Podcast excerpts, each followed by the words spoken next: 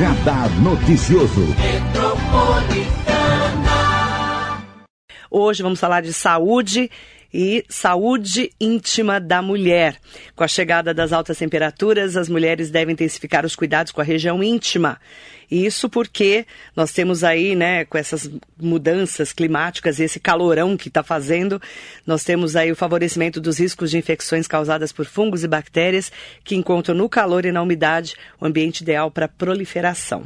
Para falarmos sobre esse assunto e de saúde íntima e de mulher, o Dr. Cláudio Magoga Filho, ele que é médico, ginecologista obstetra e também mastologista. Bom dia, tudo bem, doutor? Bom dia, tudo ótimo. Prazer pra... recebê-lo. O prazer é todo meu. Doutor também é do Hospital Maternidade de Mogi Mater, que coordena lá o trabalho, né, doutor? Isso. A gente faz a coordenação lá da, do, do pronto-socorro de ginecologia e obstetrícia da maternidade.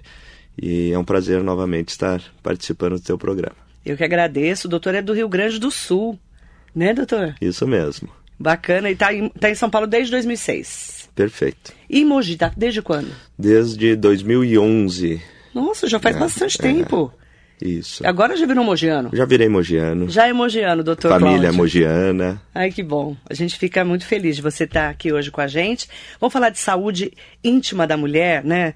A gente sabe, doutor, que no calor, né, a mulher ali com aquela calça jeans, esse calor ali pode dar um tipo de infecção, fungos e bactérias proliferando. Qual que é a orientação para essa mulher nesse calorão? É, então essa, esse período é um período muito conturbado, digamos assim, né? Porque aumentam muito as queixas em relação a esse, a esse ponto principalmente por essas questões comportamentais realmente que modificam muito a, a, flora vaginal, que modificam o pH vaginal, que é uma defesa natural do organismo, e, consequentemente, uh, essa questão de imunidade uh, faz com que alguns bichinhos oportunistas uhum. acabem se proliferando de forma uh, anômala e isso leva a um quadro de infecção é, na grande maioria das vezes sintomáticas, são infecções, na grande maioria também não graves, mas infecções que trazem uma perda de qualidade de vida para o paciente. Né? E o que, que mais dá na mulher? Eu acho que da, de, desse quadro uh, relacionado a, a, essa questão comportamental e calor, a candidíase, sem dúvida nenhuma, é a infecção mais recorrente, mais frequente no, na nossa prática diária, né? no, até mesmo no, no, nos pronto atendimentos e consultórios, a candidíase é, sem dúvida nenhuma, mais frequente. O que, que é candidíase? É uma infecção que pode ser vulvovaginal, né? Então, uma infecção ginecológica causada por um fungo. Hum. E como todo fungo, ele gosta de ambientes com calor, com umidade, com ausência de luz, né? Então esse ambiente acaba sendo um ambiente que favorece essa proliferação.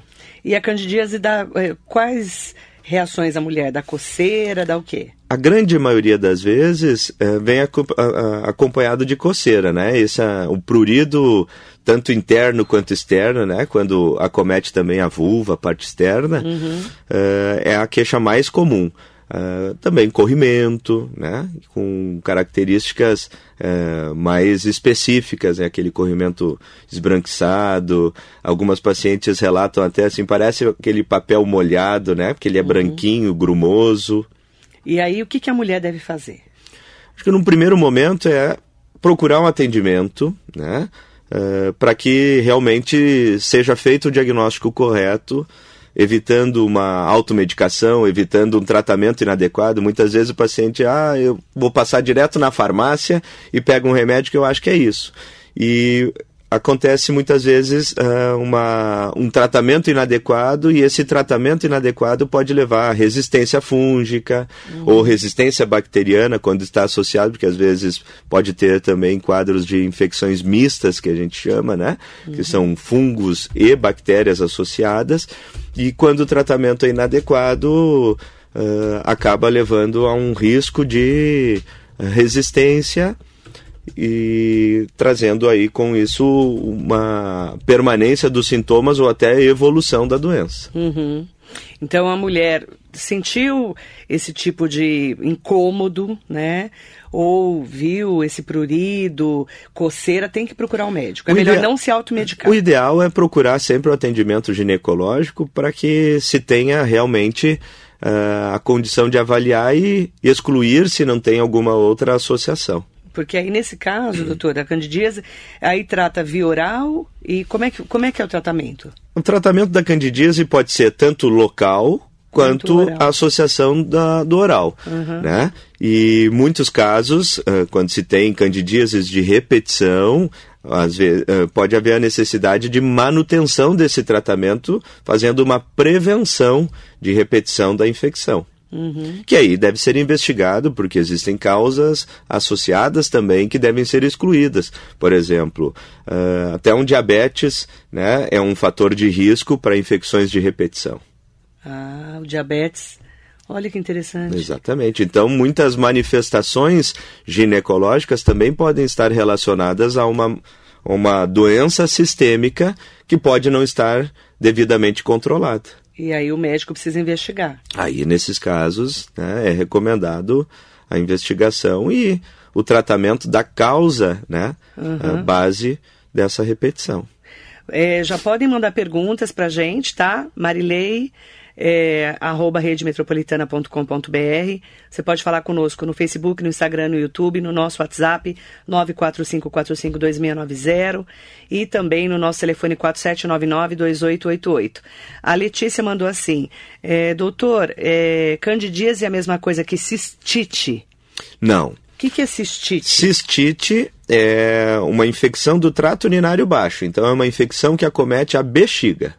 Ah, Né? não a vagina. Não tem relação nenhuma, né? É uma confusão bem é, comum de acontecer, Olha, até então porque é muitas ela, vezes né? os sintomas, é, muitas vezes os sintomas podem Ser parecidos. serem parecidos e muitas vezes até eh, estarem caminhando em, em conjunto, porque Ah. é frequente, por exemplo, o paciente aí trata de forma inadequada uma cistite, usa antibiótico e o antibiótico acaba ah, também alterando essa flora vaginal de defesa e levando a um quadro de infecção secundária por um fungo, por exemplo, Ah, então a cistite é uma infecção da bexiga. da bexiga.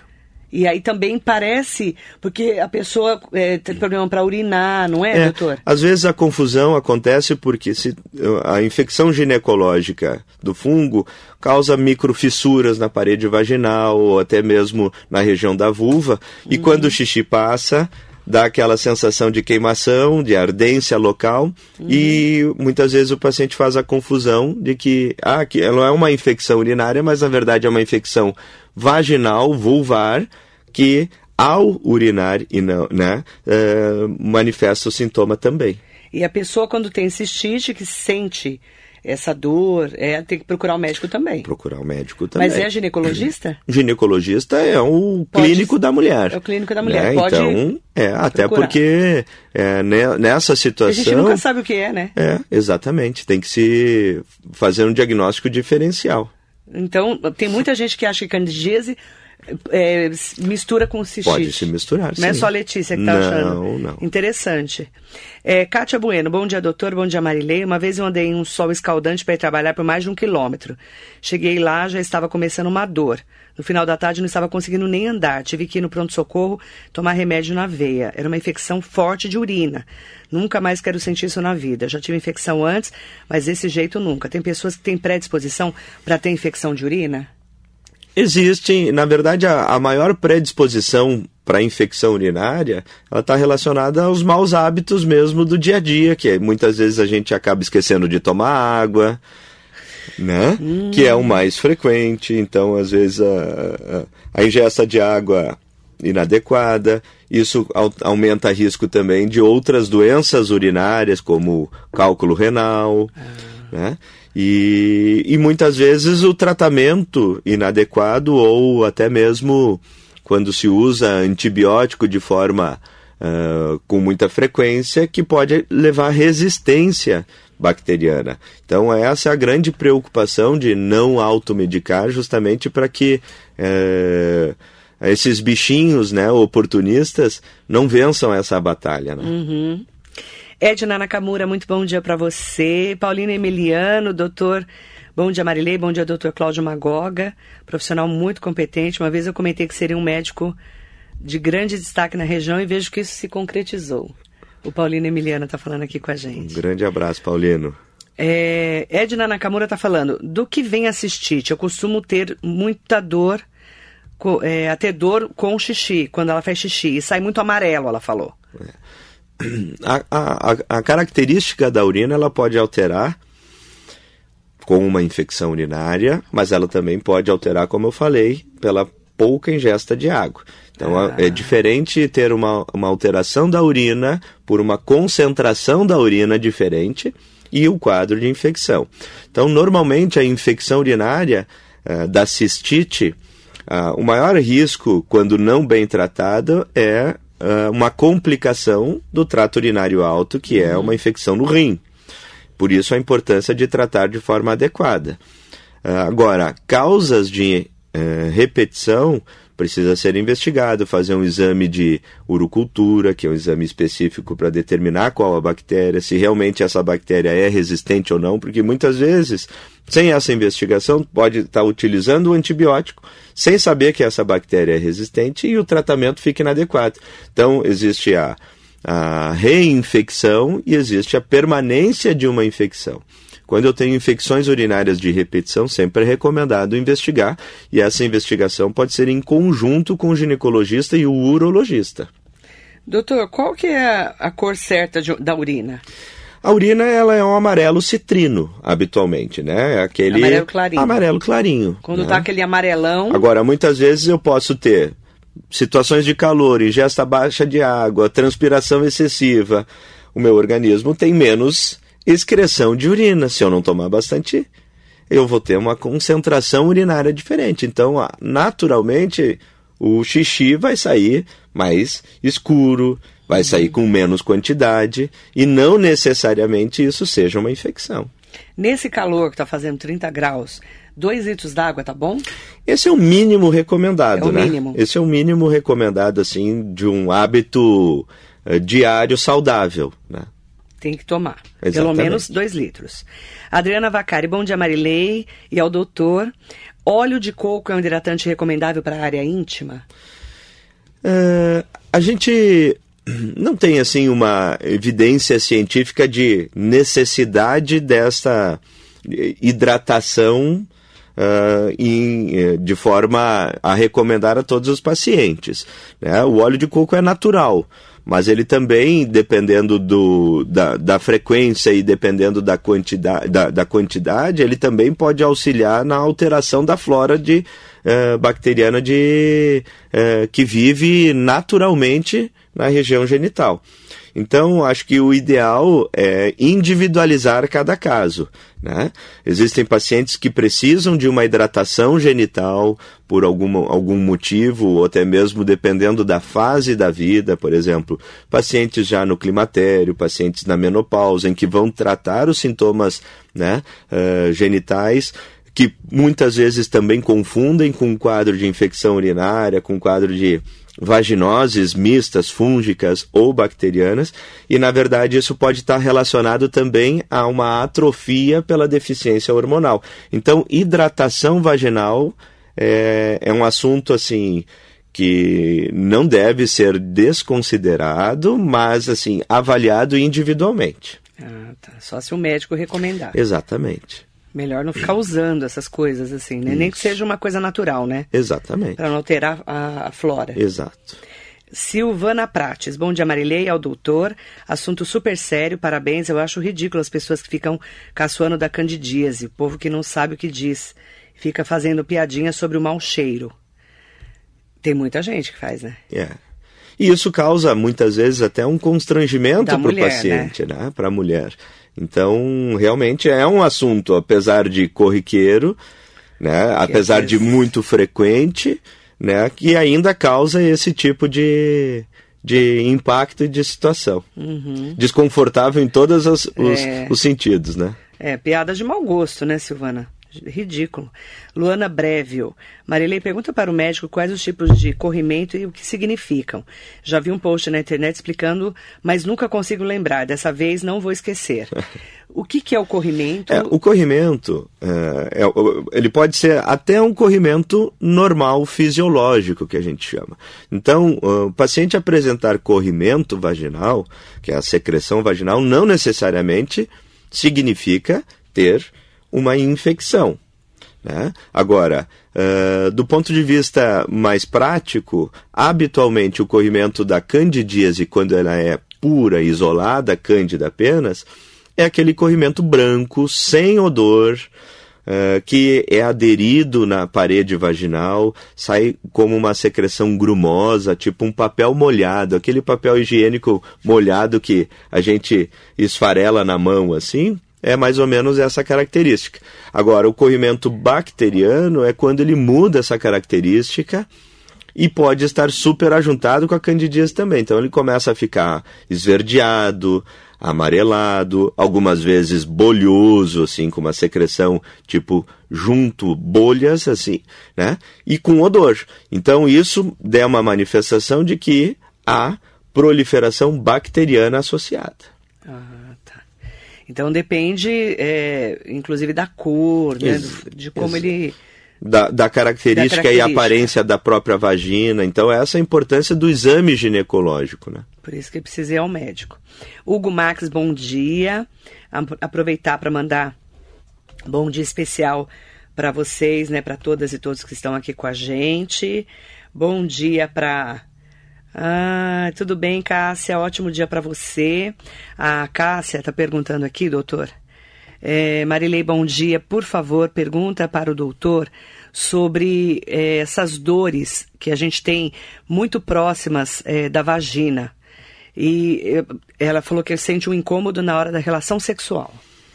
É, é esse é um assunto bem mais amplo que a gente precisa entender melhor e individualizar esse atendimento do paciente, porque a dor na relação sexual ela pode estar relacionada a vários fatores. Vários assuntos. Né? Inclusive, né, uh, doenças relacionadas à questão emocional, né? Uh, de dificuldade de relaxamento, alterações da lubrificação vaginal. Ah, então, então, pode ser um monte de coisa. Pode ter vários fatores relacionados a isso, né?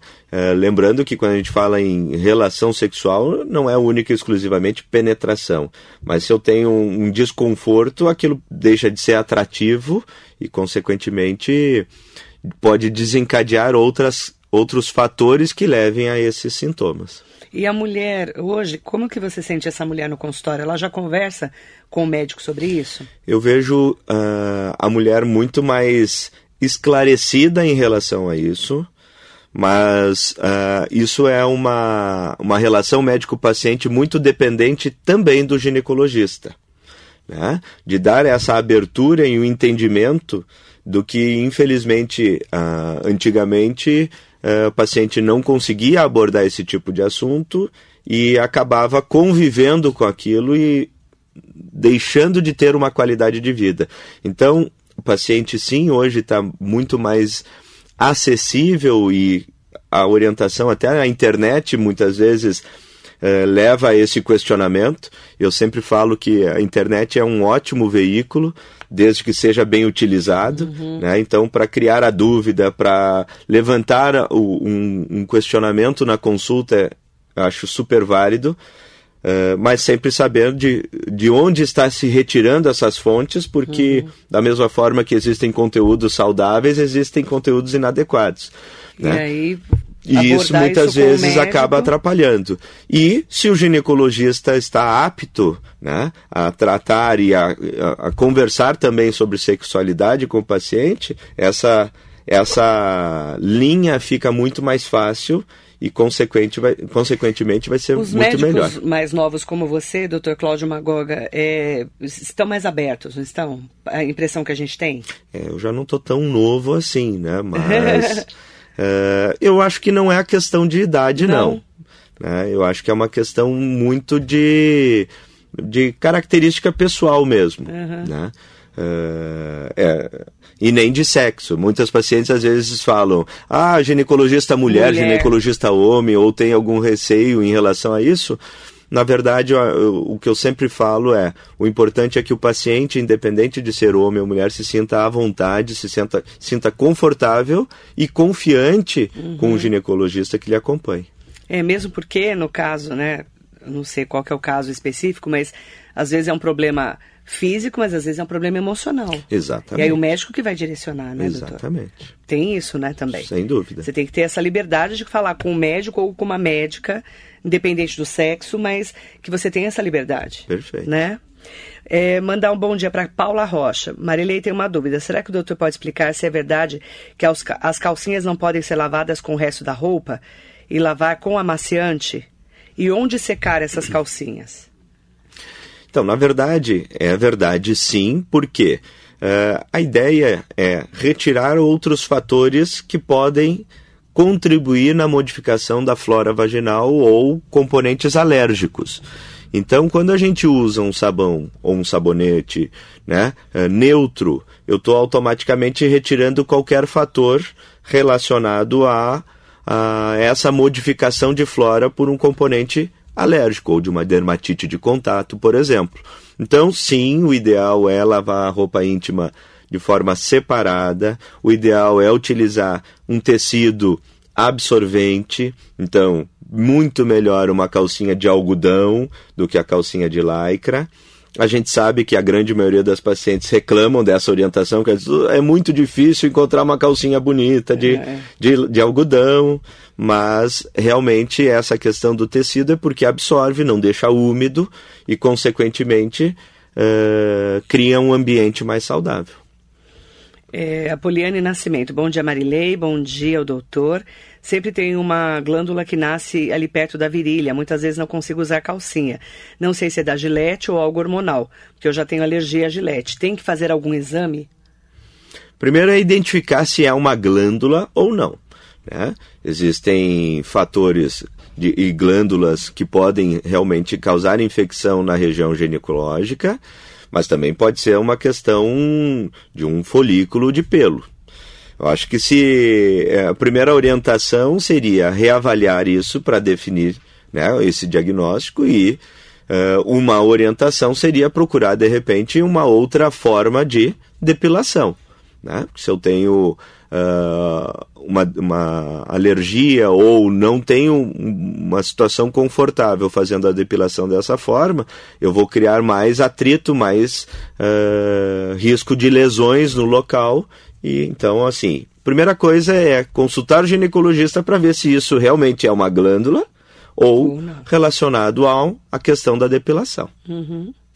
Sandra Gonçalves, bom dia. Marília Linda. Doutor Cláudio, bom dia. Saúde da mulher, assunto de extrema importância. Doutor Cláudio, nós, pacientes oncológicos que usamos bloqueadores hormonais, temos candidíase de repetição. Tem algo que possamos fazer para aliviar? Com certeza.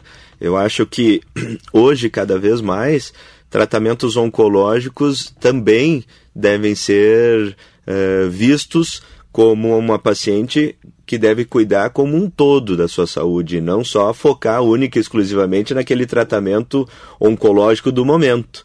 Né? Então essa paciente ela tem todo o direito e deve ser atendida de uma forma num contexto global uh, de saúde para que isso não impacte na qualidade de vida sexual, conjugal, né? E existem sim situações que podem ser usadas como uma um novo estímulo de hidratação vaginal, uh, situações de manter um pH vaginal mais próximo do ideal para minimizar. Então, sem dúvida nenhuma, isso é um assunto extremamente importante e que muitas vezes acaba ficando para segundo plano em vista de um tratamento.